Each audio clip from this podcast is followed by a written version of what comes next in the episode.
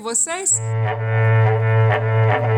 Sextou e vocês já sabem, né? É dia de ficar muito bem informado com as notícias que movimentaram a nossa pecuária. Tá no ar, o Acrimate Informa.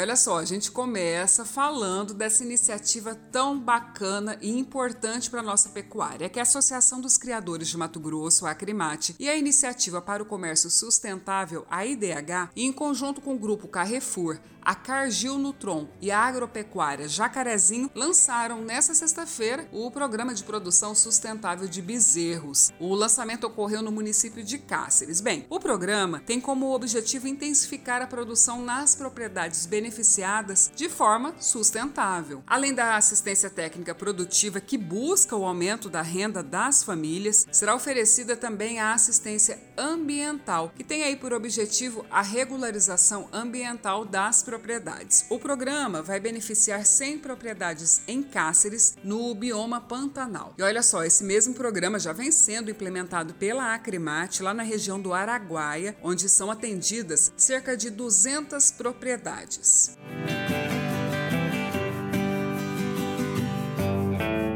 Vamos falar de exportações, porque o Brasil obteve em julho 902 milhões de dólares em receita com as exportações de carne bovina. Na média diária, o valor ficou em 41 milhões de dólares, o que representa aí um crescimento de mais de 36% na comparação com o mesmo período no ano passado. Os dados são da Secretaria de Comércio Exterior do Governo Federal. No mês passado, foram embarcadas 166 mil toneladas da proteína, o que na média diária corresponde aí a 7,55 mil toneladas. Já no comparativo com o mesmo mês no ano passado, o volume representa uma alta de 2,70%. E o preço pago pela tonelada da carne bovina também cresceu, apresentando uma alta de quase 33% em relação a julho de 2020.